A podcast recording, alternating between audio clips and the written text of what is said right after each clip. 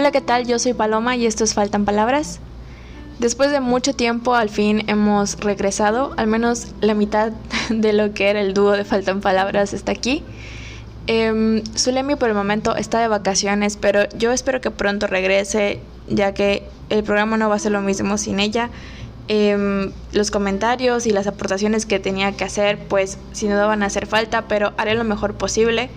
Sobre todo porque si están escuchando este podcast el día de hoy, pues hoy se celebra, hoy 25 de noviembre, se celebra el Día Internacional de la No Violencia contra la Mujer. Bueno, se, se conmemora, mejor dicho. Y es un día muy importante en el que no podía dejar que pasara desapercibido no hablar sobre feminismo, sobre al menos lo que estuve leyendo de feminismo este año, ya que me involucré un poco más en el tema.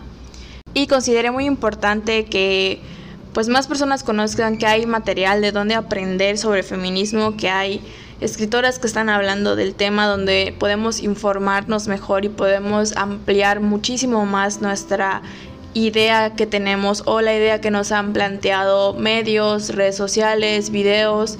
Eh, siempre informarnos y leer otras experiencias y también otras perspectivas hacen que pues nuestro conocimiento crezca y también eh, los prejuicios que pudiéramos habernos llegado a formar del tema en específico del feminismo que ha sido que ha sido eh, todo un, una controversia que se ha generado otra vez por la mala información también pues creo que es importante que aprendamos más de esto, ¿no?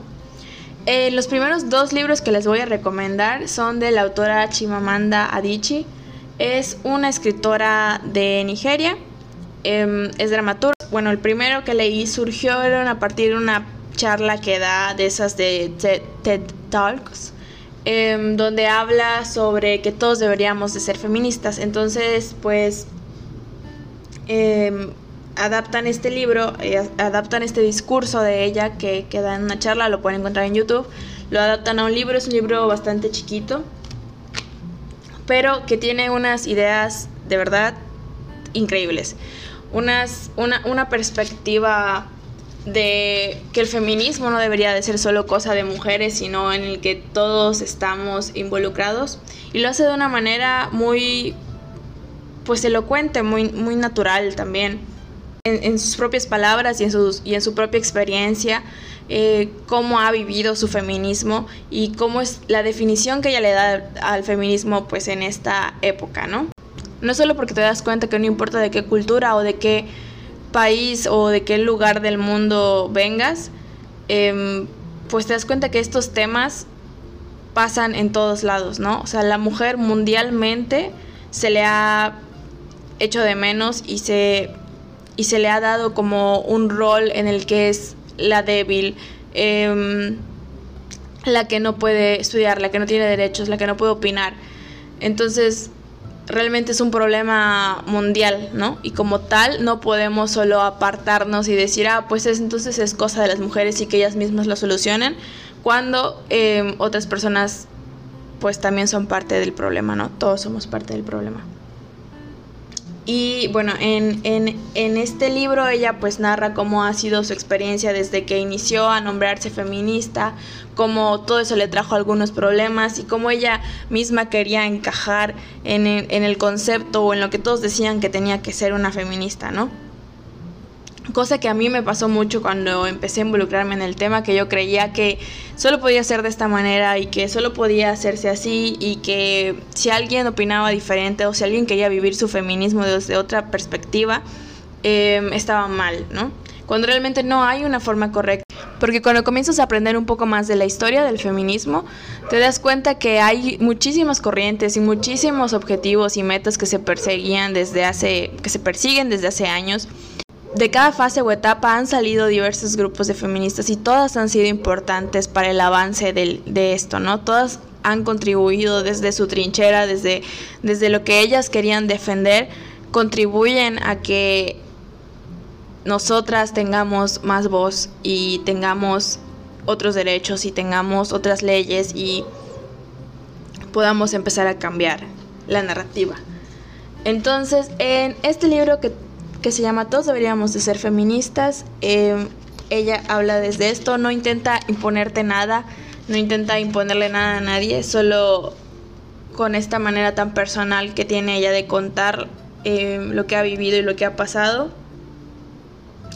te, te llena, la verdad te llena, te llega. Y, y bueno, porque aparte no solo em, pues hace una crítica a cómo, cómo, cómo se está viviendo la desigualdad de género, sino también cómo se vive en su país, cómo se vive en otros países de lo que ella ha observado y cómo em, ciertos otros problemas eh, tampoco tienen mucho que ver porque aunque sean ricos o pobres, los hombres siguen gozando de sus privilegios de ser hombres, ¿no? Y las mujeres, incluso en situaciones de pobreza, pues todavía es aún peor eh, la manera en la que viven y la manera en la que las tratan. Ok, entonces, si quieren empezar a aprender un poco de esto, les recomiendo que lean el libro. Y si no, vean, la vean en, en YouTube, la plática. Y el segundo libro, que igual lo publicó Literatura Random House, eh, es una carta, como una carta que ella le escribe a, a, la, a, a, una amiga que acaba de ser mamá. Y su amiga le pregunta como, bueno, ¿cómo voy a educar a mi hija para, para que sea feminista? ¿Cómo la voy a hacer para que aprenda sobre el tema, no?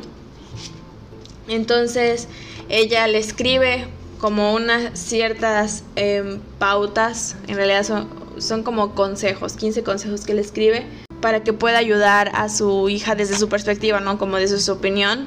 Ella cree que no es como la ideal para hacer esto, pero intenta eh, aconsejar a su amiga sobre cómo crecer o cómo educar a, a, los niños sobre igualdad y respeto, sobre el amor por, por su cultura, por su origen, sobre, también sobre quiénes son, sobre ellos mismos. En, entre las sugerencias que le da están no solo la parte en las que se ocupe de, de su hija, sino también que se ocupe de ella, ¿no? Cómo, cómo vas a crecer a alguien desde el feminismo si tú también te has olvidado de que tú también importas. Entonces también habla de eso, ¿no? De que, de que se tome tiempo para cultivar sus propias necesidades.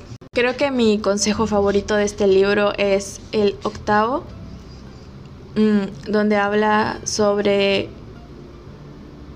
que le enseña a su hija a rechazar la obligación de gustarle a alguien o de gustarle a los demás o de gustarle a las personas, que su trabajo como persona es realizarse y porque a las niñas se les obliga a ser buenas, a comportarse como señoritas, a ser educadas, a ser amables con todo el mundo, sin importar que que otras personas puedan ser malas o, la o las puedan tratar mal.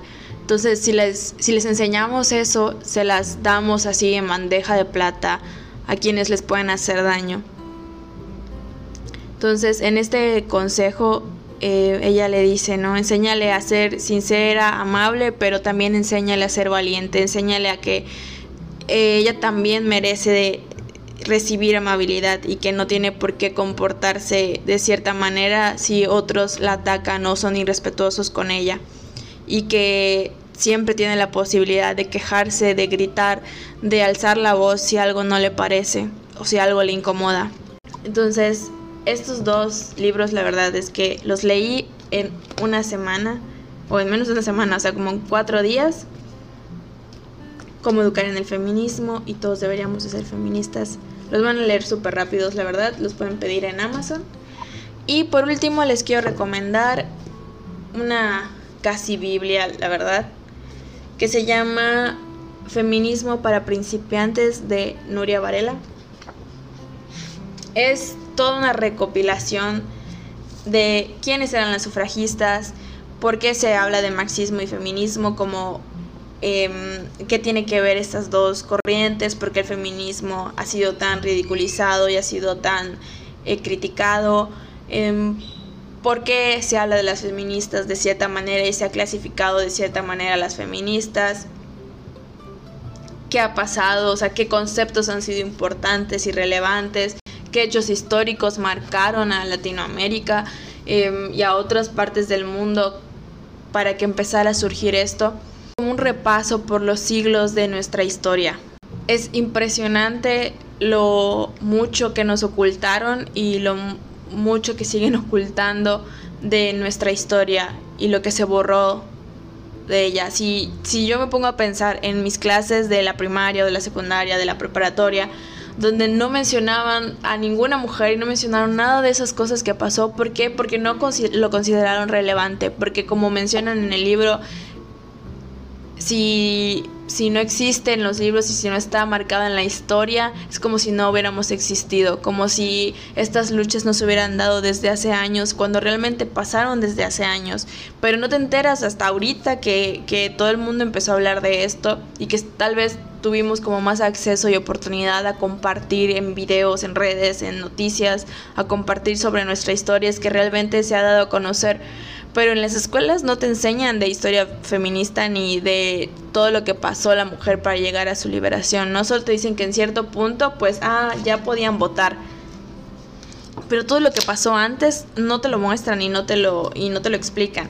Y aquí empieza desde la primera ola del feminismo, te explican desde qué es el feminismo, desde dónde surge el primer, o sea, la primera vez que se habla como tal de feminismo, te explican quiénes fueron las que comenzaron el movimiento, qué pasó con ellas, cómo ha sido la repartición del poder entre las mujeres, em, en qué lugar se encuentran.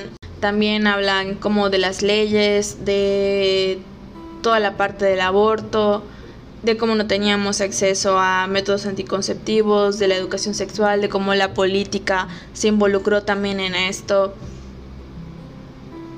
Es un libro indispensable que todos deberíamos de leer, al igual que los otros que mencioné, pero este en específico creo que es tan importante que conozcamos nuestra historia y que sepamos que no es como lo pintan allá afuera, no es, no es como, como nos lo hacen ver, incluso como, como nos lo hacen creer las personas que no tienen nada que decir del tema y nada más em, quieren pelear por pelear. Hay toda una historia que nos respalda y hay mujeres que nos respaldaron y que hicieron esas cosas por nosotros y que sobre todo para cuando digan que por qué estamos haciendo esto, que por qué vamos a las manchas, que por qué se hace tanto alboroto, por así decirlo, para que sepan ustedes de dónde tomar fuerzas y de dónde retomar, que es increíble que después de tantos siglos sigamos peleando por esto y que es increíble que después de tantos siglos y de tantas mujeres que se han sacrificado por, por nosotras, todavía sí las mujeres sigan pasando por esto, sigan habiendo feminicidios, siga, siga ocultándolo el gobierno, siga sin haber programas contra, de, contra la violencia de la mujer siga sin haber educación sexual en algunos pueblos, en, en mi país, en tu país probablemente. Entonces te llena de rabia, de coraje, pero también te da fuerza para hacer algo y para continuar. Y me gusta mucho una parte en la que em, habla de que sin querer, aunque no lo quieran, todas las mujeres que están allá afuera haciendo algo por valerse por sí mismas y por sacarse adelante y por seguir luchando y construyendo su vida y su camino, son feministas, aunque tal vez ni siquiera conozcan el concepto. Y todas, y, aquí en este libro y en los otros libros que les mencioné, te reafirman esto de no necesitas ser la feminista que te muestran o la feminista que te dicen o la feminista que tu amiga es, porque todas tenemos una lucha y todas queremos algo diferente y, parece que eso es malo, parece que dividirnos es malo, pero no, ahí estamos, en todas partes hay una feminista que va a luchar porque alguien tenga un futuro mejor. Entonces, estas son mis recomendaciones. Tenemos otros podcasts que hablan sobre escritoras mujeres que creo que estaría muy bien que las leyeran, sobre todo em, este día, o que las pusieran en su lista o que escucharan los programas para que vean. Eh, tenemos un podcast donde hablamos con Sandy Sandía, que es una chica de Ciudad de México que tiene como un programa para, para cultivar la lectura en niños. Tenemos un podcast muy increíble que habla sobre las escritoras que fueron silenciadas a lo largo de la historia. Tenemos un libro donde hablamos, un perdón, un podcast donde hablamos de Jane Austen. Tenemos un capítulo donde hablamos de utopías y distopías, pero en específico hablamos del cuento de la criada, que es un, un super libro también Em, cuestionamos también si es feminista ese libro. Creemos que sí.